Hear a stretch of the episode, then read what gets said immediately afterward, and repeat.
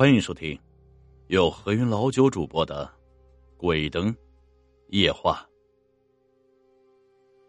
有一年去蓟县办个案子，事情办完了，到村边的饭馆吃饭，就看到马路对面有个木材店在忙碌的打三个棺材，两个稍微大一点一个稍微小一点我看到了，有点好奇，就问这饭馆的老板：“这是怎么回事？”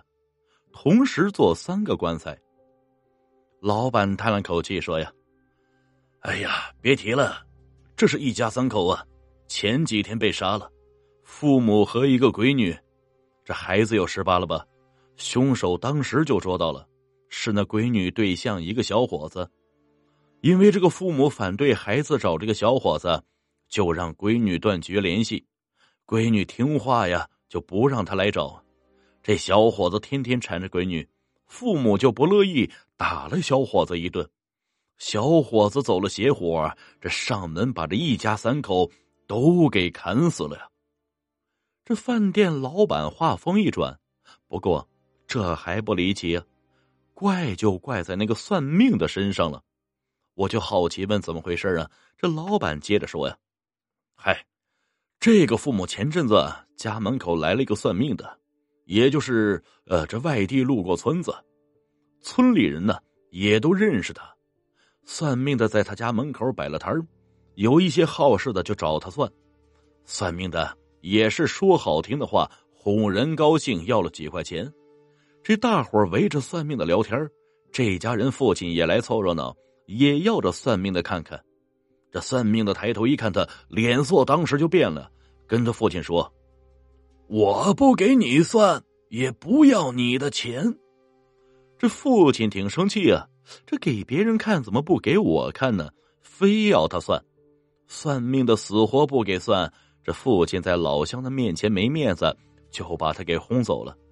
算命的临走跟他父亲说呀：“这几天呀，一定要把狗拴好了呀。”扭头就走了。后来那老乡也凑热闹。追过去问那算命的怎么回事啊？算命的说了：“嗨，这家人啊都活不过十天，我怎么能要他的钱呢？”老乡们也都认为呀，这算命的胡说骗钱，没当回事也没敢告诉这父亲。这种丧气事也不方便和他说，得罪人，人家没事不就结仇了吗？这过了没几天，这小伙子就寻仇去了。半夜进了屋子，当时三口都睡着了，一刀一个全给砍死了。按理说，这父亲身体壮实，和这小伙子打起来不吃亏。可是半夜都睡着了，也就没辙了。怪就怪在，当时半夜家里进来人，一般呀，这狗都能把人给喊起来。可惜的是呢。白天的时候，这狗啊莫名其妙的丢了，当晚就发生了这事儿。后来呀，在看守所里，我还遇到过这个小伙子，个子瘦小苍白，这怎么看也不像是有胆量敢做出这种灭门惨案的人。下面这个案子发生在九十年代，当时接到了群众报警啊，说在水上公园湖边呢。发现了一具尸体，到了现场，附近派出所的协警、民警也到了，把现场给圈了起来。当时啊，我还是学徒，局里的老警察带了我这个徒弟，进了公园正门，顺着左边小路过去，在湖边发现了全裸的男尸，手脚被绳子捆着，半泡在水里，脸朝下趴着，身上全是苍蝇。轰不走啊！肿胀的都发了白，人胖了一圈报案的呢是个小孩早晨去那儿游泳，水上公园的湖啊，天天都有人游泳，一般换衣服都在那个地点换。根据现场分析啊，这肯定是刑事案件，自杀呢不可能把自己手啊给绑成这个样子。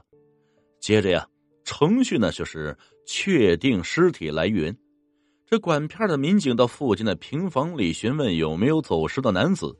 后来呀，到了一户外地来金的，问一个女的，那个女的说啊，她丈夫离家已经两天了，就让这个女的来辨别尸体。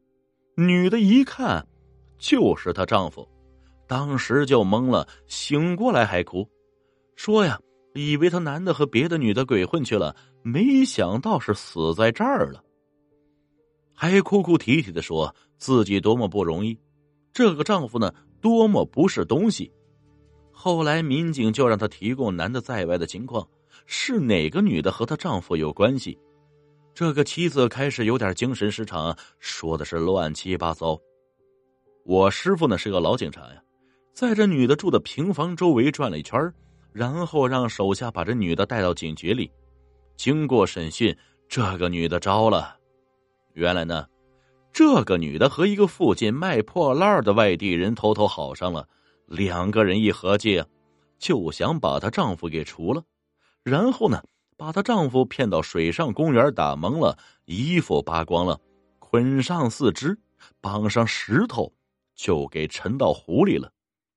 可是啊，偏偏这个绑石头的铁丝儿带了个尖刺儿，有个小孩游泳扎猛子扎到了小孩脚。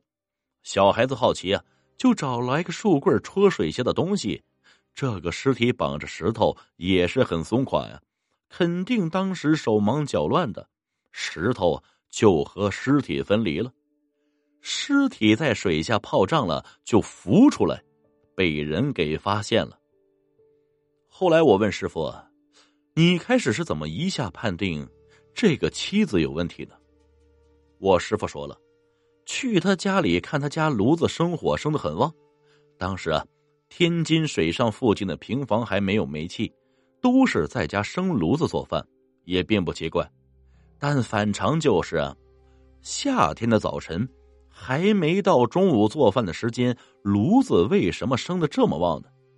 我师傅就看了看炉子后面，看到墙上有个湿的脚印，就给他烘干了，好像琢磨到了什么，就到床底下翻开看看，看见一双潮湿的男生皮鞋，心里就明白了。后来分析啊。当时这个男人的皮鞋是新买的，而且皮鞋很贵。